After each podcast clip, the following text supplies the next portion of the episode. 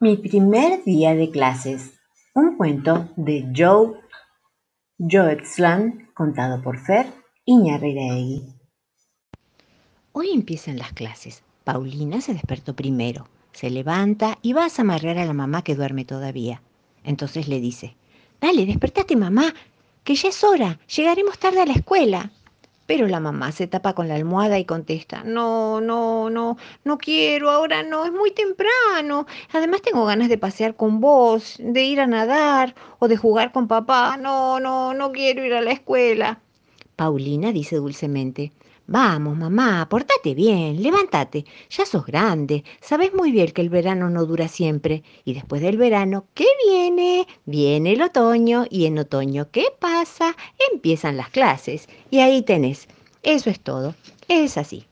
Entonces la mamá se levanta refunfuñando, guarda en el ropero su short rojo, su traje de baño verde, sus sandalias blancas y su bolso de playa de plástico. Se pone la falda gris, Está tan nerviosa que no se la puede abrochar. Por favor, ¿me ayudas, Paulina? Busca en su bolso las llaves. Se pone el impermeable, las botas y se cuelga el bolso que Paulina ha encontrado. Entonces dice malhumorada, oh, ya estoy lista. Por fin salen. En el camino Paulina trata de distraer a su mamá. Mira qué lindo el otoño, mami. Las hojas están doradas y el aire es tibio todavía. Tranquila, mamá. El día va a pasar enseguida. Vas a ir a la oficina, vas a leer la correspondencia, vas a escribir dos o tres cositas en la máquina, vas a telefonear a la abuela, a tus amigas para contarle que es el primer día de clase y ya va a ser el mediodía. Pero mamá pone cara fea y camina lentamente. Paulina piensa, Ay, me lo hace a propósito para molestarme. Vamos, mamá, un poco más deprisa, que se va a hacer tarde. Frente a la puerta de la escuela hay muchas otras mamás que también ponen caras feas. Las nenas y los varones fingen no darse cuenta.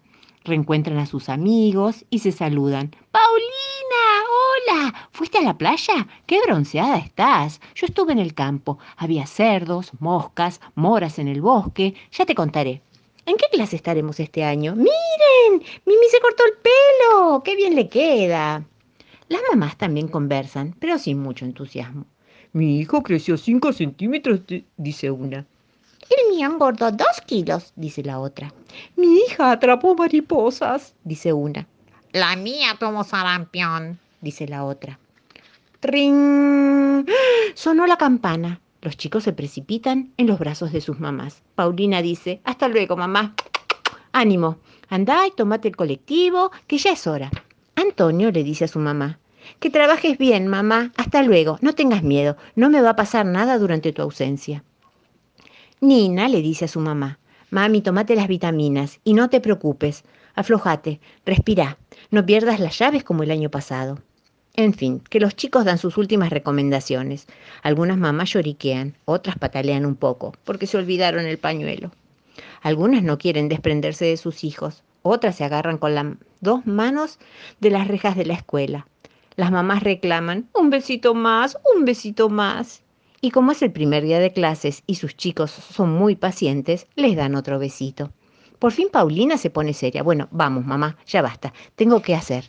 Hasta luego. Y las mamás prendidas a sus bolsos o a sus carritos de compras, dicen adiós por última vez y se van valientemente al trabajo, al mercado o a sus casas. Cuando las mamás se van, chicos y chicas se sienten aliviados. Al fin Paulina dice, ay, mi mamá me hizo tanto lío, no podía sacarla de la cama. Nina suspira, ay, mi mamá primero se olvidó el bolso, después se olvidó las llaves y para colmo salió sin el monedero. Ay, qué cabecita de novia. Antonio dice, ya sabemos, hay que darles tiempo para que se acostumbren. Es muy duro para las mamás el primer día de clases. En el patio, el sol juega con las hojas del castaño y los niños al fin pueden divertirse.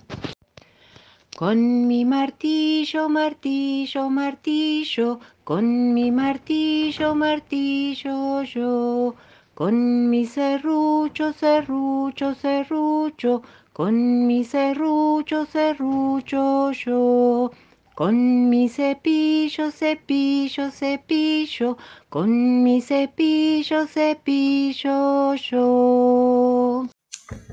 La pequeña burbuja, un cuento de Susan Perrow contado por Fred Iñarreiraegui. Había una vez una burbuja, una muy pequeña burbuja. En realidad era la burbuja más pequeña que nadie había visto nunca. Solo podía ser vista por el ojo de un hada. No es justo, a nadie le importo, susurraba la burbuja más pequeña de todas y suspiraba mientras flotaba en el arroyo junto a todas las demás burbujas.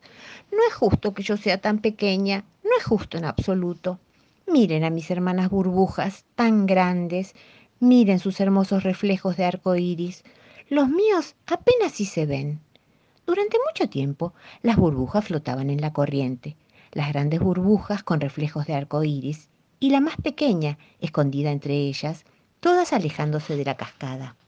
Flotaban dejando atrás sauces verdes, juncos de hierbas, grandes vacas marrones bebiendo en la orilla, madrigueras de conejos. Flotaban rodeando las colinas y atravesando los valles. Continuaban flotando hasta que llegaban al anexo de un gran prado verde. Allí se escuchaban risas y voces de niños alegres que disfrutaban de una comida campestre bajo las sombras de un árbol frondoso. ¡Miren! gritaban los niños. ¡Burbujas! Vamos a recogerlas. ¡Burbujas, burbujas! gritaban los chicos, mientras trataban de levantarlas con sus manitos. Pero las burbujas explotaban en sus manos. No había sido más que un deseo en las manos de los niños, nada más que el reflejo de un arco iris. Pero, ¿qué había sido de la burbuja más pequeña? Los niños no la habían visto, no habían intentado atraparla, y de pronto allí estaba, completamente sola, flotando corriente abajo. ¿Por qué? pensó ella. Claro, como soy tan pequeña, no me han perseguido. Y siguió flotando. Ahora se sentía feliz y decidida, flotando y flotando hasta que la corriente llegó al mar. Allí las olas recogieron a la burbuja y la llevaron lejos, hacia el azul brumoso, lejos, muy lejos, allí donde las hadas bailan, danzan y juegan. Una hada del mar estaba ocupada removiendo una olla de perlas, cuando apareció flotando la burbuja más pequeña que solo podía ser vista por el ojo de un hada. Su reflejo de arco iris deslumbró el ojo del hada. ¡Ah! Justo lo que necesitaba para poner color en mi olla de perlas, se dijo. La, levantó y la puso en la olla, y con un giro para aquí y otro giro para allá, la burbuja más pequeña ayudó al hada a preparar una hermosa olla de perlas de los colores del arco iris. Hola, hola. Para hacer este verso voy a necesitar su ayuda. Enfrentemos las manos, palma con palma.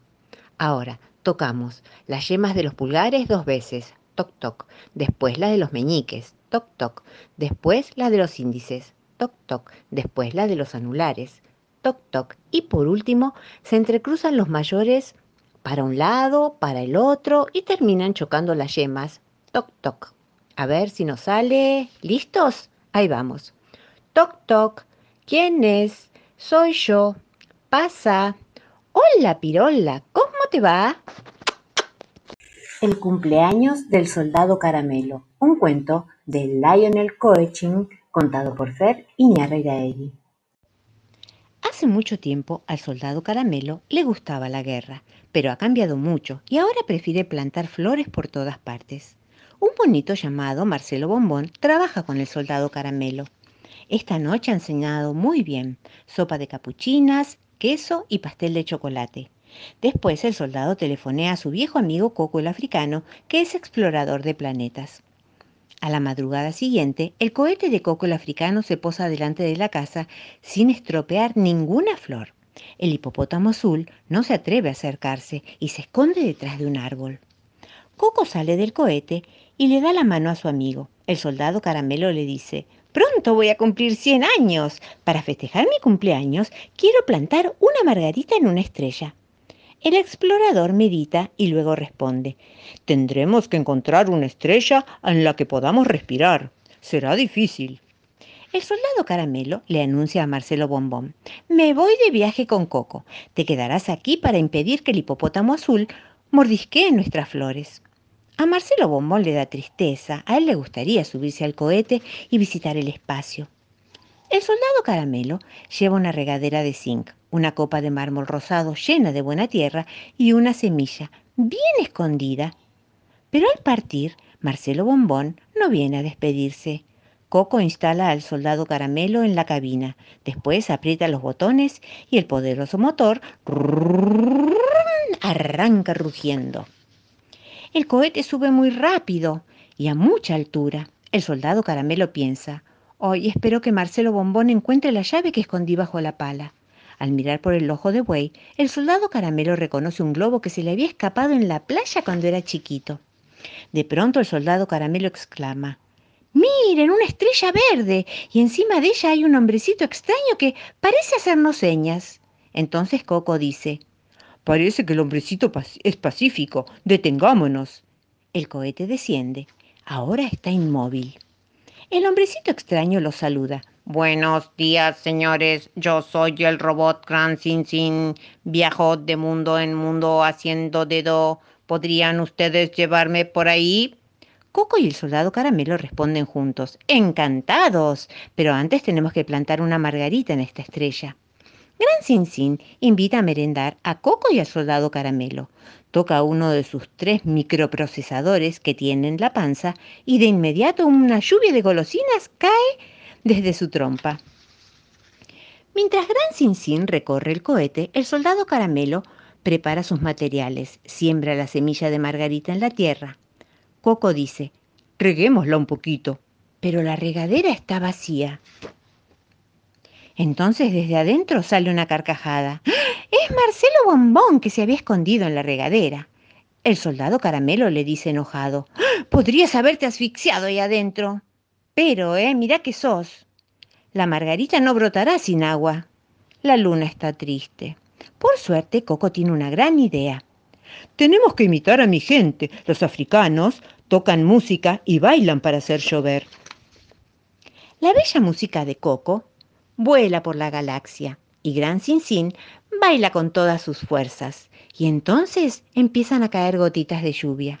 Semanas después, un brotecito asoma la nariz. El soldado caramelo exclama, Este es el más alegre de mis cumpleaños. Y cuando una maravillosa margarita se abre, todos deciden volver a la Tierra. ¡Qué hermoso viaje para el gran Sin! El soplido del reactor del cohete sacude a la flor.